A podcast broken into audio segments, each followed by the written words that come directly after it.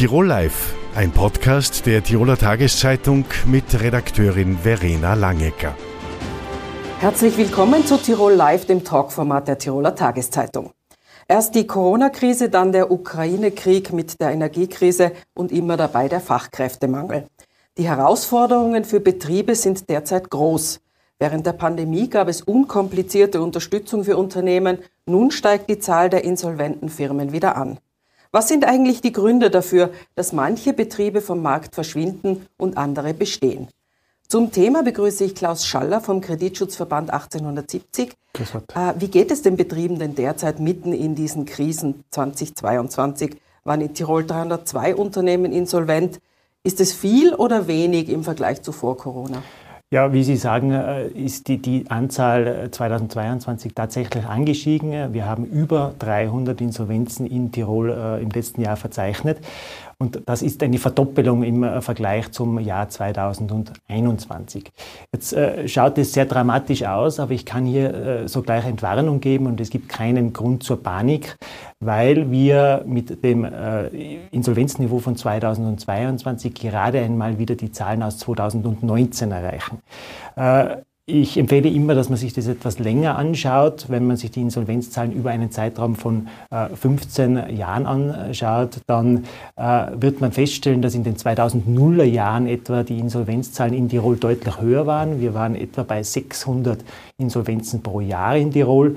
Und dann äh, ist eine Entwicklung eingetreten, die aufgrund der Finanzkrise äh, vonstatten gegangen ist. Im Rahmen der Finanzkrise, also mit der Lehman-Pleite, damals hat man weltweit die Zinsen abgeschaffen und die stark fremdkapitalisierten Tiroler Unternehmen konnten von den niedrigen Zinsen extrem gut profitieren. Und im Zusammenspiel mit guten wirtschaftlichen Ergebnissen sind die Insolvenzzahlen bis herauf ins Jahr 2019 massiv zurückgegangen. Also wir haben uns von einem Niveau von, einem Niveau von knapp 600 hinunter bewegt auf 300. Und dann hat jeder gemeint, mit Ausbruch der Pandemie, jetzt äh, wird es für die Unternehmen schwierig und die Insolvenzzahlen werden nach oben gehen, aber das war nicht so. Äh, überraschenderweise sind die Insolvenzzahlen während der Pandemie extrem eingebrochen. Wir hatten 2020 gerade noch 160 Insolvenzen in Tirol, 2021 waren es 154. Äh, das hat nur einen Grund, dass äh, die Tiroler Unternehmen und die österreichischen Unternehmen im Allgemeinen äh, sehr, sehr stark von der Regierung unterstützt wurden. Vom Staat gab es Förderungsmaßnahmen und das war der ursächliche Grund für diesen Einbruch der Insolvenzen. Ich muss noch dazu sagen, dass in den letzten fünf bis sieben Jahren das Tiroler Insolvenzgeschehen insbesondere von Klein- und Kleinstunternehmen geprägt waren und wir jetzt aber in den letzten Monaten sehen, dass die Insolvenzen wieder etwas größer werden. Äh, als Beispiel kann ich hier die äh, Insolvenz der GA äh, Actuation Systems GmbH in Zillertal anführen. Das ist relativ ein tragischer Fall, weil da haben über 70 äh, Personen knapp vor Weihnachten ihren Job verloren. Mhm, mhm. Also man kann zusammenfassend sagen, die staatlichen Unterstützungen in der Corona-Zeit haben geholfen. Grundsätzlich ja. Also der, wir sind der festen Überzeugung, dass diese staatlichen Zuschüsse äh, zwingend notwendig und nützlich waren am Beginn. Äh, man muss aber das ein bisschen differenzierter betrachten. Über die Monate der Pandemie hinweg sind doch etliche Mittel in Betriebe geflossen, die bereits vor der Insolvenzeröffnung nicht lebensfähig waren und nur durch diese staatlichen Hilfen äh, am Leben gehalten wurden, am Markt gehalten worden sind. Und diese Unternehmen kommen jetzt in die Insolvenz. Es gab also in den letzten beiden Jahren so eine Art Rückstau und dieser Rückstau löst sich jetzt auf. Mhm. Äh, wenn man das jetzt ähm, positiv formuliert, dann ist das eine Art, unter Anführungszeichen, Marktbereinigung, oder? Ähm, äh, und ist, das, ist also eine Insolvenz gar nicht immer das Schlechteste? Äh, Naiv gefragt. Das muss man ein bisschen differenziert betrachten. Äh, wir haben in Österreich ein Glück, äh, es gibt ein Insolvenzrecht, das sehr, sehr sanierungsfreundlich ist. Rund ein Drittel aller Insolvenzen von Unternehmen enden in einer Sanierung. Da schauen sehr, sehr viele europäische Länder mit Neid auf, auf Österreich, weil das ist ein europäischer Topwert. Und ich persönlich gehe davon aus, dass eine Sanierung im Rahmen einer, eines Insolvenzverfahrens zumeist nachhaltig ist. Also hier kommen die, die Unternehmen konsolidiert aus diesem Verfahren heraus und können dann ohne Schuldenrucksack neu durchstarten. Mhm. Ab wann äh, ist denn eine Insolvenz für einen Betrieb unausweichlich? Gibt es da Anzeichen? Ja, das muss man ein bisschen differenzieren. Äh, einmal muss man sich die Betriebe anschauen, die relativ kurz am Markt sind. Äh, das sind dann Betriebe, die nie in die Gewinnzone kommen. Und da muss man den Unternehmen klar empfehlen, so schnell wie möglich die Reißleine ziehen. Das ist natürlich ein, ein, sehr schwieriger Schritt, weil man muss sich dann eingestehen, dass vielleicht eine Geschäftsidee, die man entwickelt hat, mit viel Herzblut entwickelt hat, am Markt äh, nicht funktioniert und man nicht die äh, erhofften und geplanten Ergebnisse erzielen kann. Äh, da ist dann so, da wird dann oft weitergewurschtelt und dies auf Kosten der Gläubiger, weil es ist erfahrungsgemäß so, dass bei Unternehmen, die nicht in die Gewinnzone kommen, äh, zuerst das Eigenkapital aufgebraucht wird und dann dieser Fortbetrieb zulasten der Gläubiger geht. Dann gibt es den zweiten Bereich. Der zweite Bereich sind äh, Traditionsunternehmen, Unternehmen, die länger am Markt sind. Da entwickeln sich Krisen in der Regel schleichend. Äh, das geht nicht von einem Tag auf, das, äh, auf den anderen. Äh, diese Entwicklung findet über Monate, vielleicht sogar Jahre statt. Wir wissen, dass es am, zu Beginn dieses Krisenszenario meist eine sogenannte Strategiekrise gibt. Der Unternehmer hat ein Unternehmen und weiß nicht, wo er sich am Markt befindet, wo will er mit seinem Unternehmen hin. Irgendwann manifestiert sich diese Strategiekrise dann in einer Rentabilitätskrise. Das heißt, er hat Produkte am Markt, die nicht mehr die Preise erzielen, um die Kosten zu decken, äh, die im Betrieb auflaufen. Geht es dann länger mit dieser Rentabilitätskrise, sind wir irgendwann in der Liquiditätskrise. Es fehlt, äh, tirolerisch gesagt, einfach das Geld und er kann die Rechnungen nicht mehr begleichen. Da ist dann spätestens der Zeitpunkt, wo der Unternehmer aktiv werden muss, wobei wir empfehlen, dies schon viel, viel früher zu machen. Deswegen äh, möchte ich nochmal schon darauf hinweisen, dass es durchaus Sinn macht, dass man frühzeitig einen Insolvenzantrag stellt, äh, weil da der Handlungsspielraum noch größer ist. Äh, Sie müssen sich das so vorstellen, äh, am Beginn einer Krise gibt es noch finanzielle Reserven, die noch nicht aufgebraucht sind, gibt es noch eine Unternehmensstruktur. Mit diesen äh, Assets kann man äh, arbeiten. Da kann der Insolvenzverwalter eingreifen und das Unternehmen neu aufsetzen und zusammen vielleicht mit einem Unternehmensberater und mit mir als Gläubigervertreter hier ein Sanierungskonzept entwickeln. Ist es später, also gibt es kein Geld mehr, äh, hat der Insolvenzverwalter zumeist ein Problem, weil er kann kein Material einkaufen, er kann die Mitarbeiter nicht mehr bezahlen und dann ist aber die Schließung des Unternehmens vorprogrammiert. Mhm. Also wenn ich jetzt als Unternehmerin sehe, äh, es läuft nicht mehr so, was mache ich dann? Greife ich dann zum Telefonhörer und rufe bei Ihnen persönlich an oder wie funktioniert das? Grundsätzlich sind wir mal nicht der erste Ansprechpartner, wobei ich äh, anbieten kann, ich stehe immer gerne äh, mit Rat und Tat äh, den Unternehmen äh, zur Seite. Ich würde empfehlen, so früh wie möglich äh, einen Insolvenzantrag zu stellen. Es gibt in der österreichischen Insolvenzordnung sogar die Möglichkeit, bei einer drohenden Zahlungsunfähigkeit ein Sanierungsverfahren zu beantragen. Und das ist dann wirklich der Zeitpunkt, wo man frühzeitig dran ist, wo die Reserven noch da sind, wo man gute Aussichten hat, dass man am Ende des Tages das Unternehmen auch saniert. Mhm. Was erwarten Sie denn für das heurige Jahr 2023 mit äh, weiter, die Teuerung wird uns erhalten bleiben, die Energiepreise bleiben hoch, es bleibt also schwierig? Ja, 2023 wird wirklich spannend, äh, das ist abzusehen. Äh, wir gehen davon aus, dass die Insolvenzzahlen weiter steigen werden, wobei ich hier doch meine, es gibt einen spürbaren Anstieg, äh, wobei ich keinesfalls von einer Insolvenzwelle sprechen will. Äh, von den Branchen her sehe ich auch gefährdet äh, das produzierende Gewerbe, äh, das energieintensiv ist. Hier müssen sich die Unternehmer immer ständig die Frage stellen, funktioniert das Geschäftsmodell noch? Kann ich auch unter den geänderten Rahmenbedingungen noch wirtschaftlich arbeiten? Äh, in Tirol ist immer die Frage auch, wie läuft der Wirtschaftsmotor in Deutschland? Äh, gibt es etwa Verwerfungen in der Automobilindustrie? Dann äh, ist es so, dass diese Verwerfungen mit einer gewissen zeitlichen Verzögerung auch auf die Tiroler Betriebe durchschlagen werden. Und das könnte dann für Ende des Jahres 2023 tatsächlich der Fall sein. Wenn Sie sich von der Regierung was wünschen dürften als Unterstützung, was wäre das? Ja, die äh, Regierung hat ja bereits diesen Energiekostenzuschuss jetzt auf Schiene gebracht. Das ist einmal ein erster Schritt, der durch, äh, durchaus hilfreich ist, den Unternehmen hier äh, gewisse Kostenunterstützung zu geben. Äh, welche weiteren Stützungsmaßnahmen es braucht, wird die Zeit zeigen, wie lange äh, die Thematik der, der Teuerung anhält, wie, wie, lange die Energiepreise hoch bleiben. Ja, das wird ein Thema der nächsten Monate sein. Hier konkret konkrete Empfehlung abzugeben, ist im Moment schwierig. Mhm. Herr Schaller, danke für das Gespräch. Bitte. Erst dieser Tage sind die Golden Globes verliehen worden. Im Zentrum der Verleihung stand Steven Spielberg mit seinem autobiografischen Werk The Fablemans. Der Film bekam zwei Preise. Er setzte sich gegen James Camerons Avatar 2 durch, gegen Elvis und Top Gun Maverick. Auch heuer sollen wieder Blockbuster die Kassen zum Klingeln bringen, etwa Mission Impossible 6 oder John Wick 4. Ich begrüße Mario Hueber. Sie leiten das Innsbrucker Metropol Kino unter anderem. Äh, dieses Kino ist untrennbar verbunden mit Ihrer Familie. Äh, wie hat sich denn das Kino im Laufe der Zeit verändert?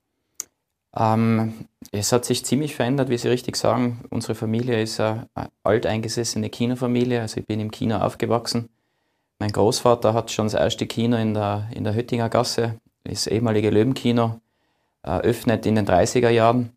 Ähm, später dann das Metropol-Kino am heutigen Standort, das über die Jahre ja mehrmals umgebaut worden ist. Und Mitte der 90er Jahre haben wir dann das Abenteuer gewagt, Tirol auch zu verlassen und haben jetzt auch Kinos in, in Linz, St. Pölten und in Wien. Mhm. Also das Metropol hat dann quasi die Kette Megaplex dazugenommen. Äh, was hat denn das wiederum für eine Veränderung gebracht? Ja, das Metropol, wenn man so will, ist die, die Keimzelle unseres Betriebs. Und ähm, der Name Hollywood Megaplex ergibt sich nur daraus, da, dass wir einfach das Metropol als eigenständiges Kino irgendwie deutlich machen wollten, weil es doch eine besondere Bedeutung hat als, als Innenstadtkino und als unser wichtigstes erstes Kino. Und daher eigentlich die namentliche Unterscheidung. Mehr ist eigentlich nicht groß dahinter. Die Firma ist ein Familienbetrieb, wo, wo alle mitarbeiten. Äh, überspitzt formuliert kann man eigentlich sagen, dass wir nie was anderes gelernt haben. Also müssen wir es auch weiterhin machen. Ähm, auch das Kino leidet ja sehr unter der Teuerung aktuell. Und äh, diese wollen Sie ja nicht eins zu eins an die Kunden weitergeben, äh, damit die Kinotickets nicht zu teuer werden. Wissen Sie schon, wie viel teurer Ihre Stromrechnung wird oder schätzen Sie da etwas? Im Moment kann man es schwer sagen, weil sich ja der äh, Strompreis am, am, Gaspreis orientiert, der zum Glück ja wieder ein bisschen nach unten geht. Ähm, Im Moment können wir sagen, wenn wir Glück haben, dann kann man von einer Verdreifachung ausgehen. Also da redet man dann schon fast von sechsstelligen Beträgen im Jahr, äh, was eine enorme Mehrbelastung ist. Aber wie Sie richtig sagen, aber das geht glaube ich nicht nur uns so, man kann natürlich das nicht eins zu eins an den Kunden äh, weitergeben, äh, weil dann die Tickets einfach so teuer werden würden, äh, dass höchstwahrscheinlich äh, auch damit der, der Konsum insgesamt einbrechen würde. Mhm. Sind Sie zufrieden mit dem abgelaufenen Kinojahr? Grundsätzlich schon. Wir sind natürlich noch nicht auf dem Niveau von, von vor Corona. Ähm, aber man darf auch nicht vergessen, dass auch das letzte Jahr waren die ersten fünf Monate ja noch von, von Restriktionen äh, begleitet, die einfach ja, zwangsläufig auf die Besucherzahlen gedrückt haben.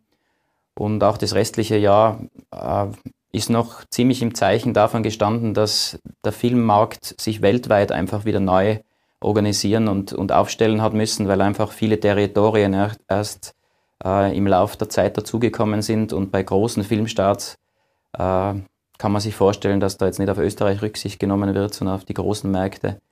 Und bevor da nicht eine wirkliche Normalisierung eingetreten ist, äh, war es natürlich auch mit den Filmstarts äh, relativ schwierig. Aber ähm, wir haben äh, mit Avatar das Jahr beendet, der ja inzwischen in Österreich schon bei über 800.000 Besuchern steht in so kurzer Zeit.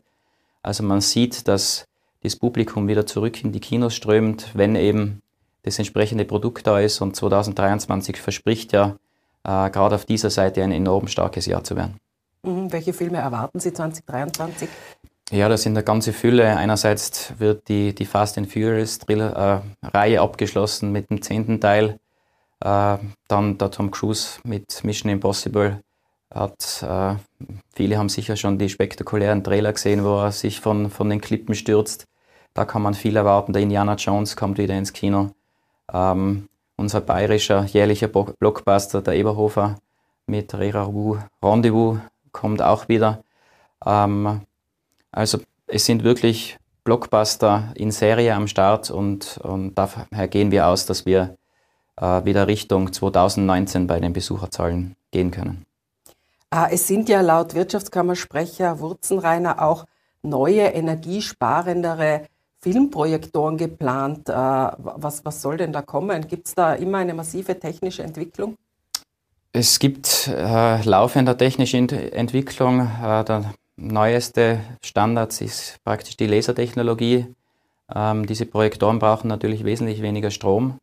Äh, klingt sehr verlockend. Wir haben jetzt auch selber letztes Jahr in unserem größten Saal, im Saal 1, einen, einen Laserprojektor eingebaut, die von der Farbbrillanz natürlich spektakulär sind und gleichzeitig Strom sparen. Äh, der Nachteil, wenn man so will, ist, dass die Investitionskosten äh, doch relativ hoch sind und wir ja grundsätzlich funktionierende Projektoren haben. Also es wird jetzt wirtschaftlich wenig Sinn machen, äh, eigentlich funktionierende Systeme einfach auszuschmeißen, um Laserprojektoren ähm, reinzustellen. Aber wir werden jetzt auch vorzu wenn wirklich Projektoren ans Ende ihrer, ihrer Lebensdauer kommen, die durch Laserprojektoren ersetzen und auch hier ähm, Strom einsparen. Mhm. Ähm, 2023 soll es ja auch wieder das Kinofest geben. Ähm, sind die Tiroler Kinogeher? Die Tiroler sind im österreichischen Vergleich äh, sehr starke Kinogeher, was uns, was uns sehr freut. Ähm, der Österreicher geht im Schnitt normalerweise zwei bis dreimal ins Kino, der Tiroler fast siebenmal. Äh, da sieht man schon, dass, dass äh, Tirol ein Kinoland ist. Ähm, und das Kinofest, da war ja auch Tirol Vorreiter, äh, hat Österreich hier auch vorgemacht, was möglich ist. Und das war gerade in der heißen Jahreszeit letztes Jahr ein sehr, sehr großer Erfolg, ähm, um auch einfach dem Publikum ein bisschen auch einen Blick hinter die Kulissen äh, zu gewähren, was man normalerweise nicht sieht, weil die, die Säle äh, sind ja inzwischen mit so viel Technik vollgestopft, dass man das eigentlich auch mit Stolz herzeigen kann. Mhm, mh. Oft wird ja das Ende des Kinos verkündet, gerade durch die Streaming-Dienste.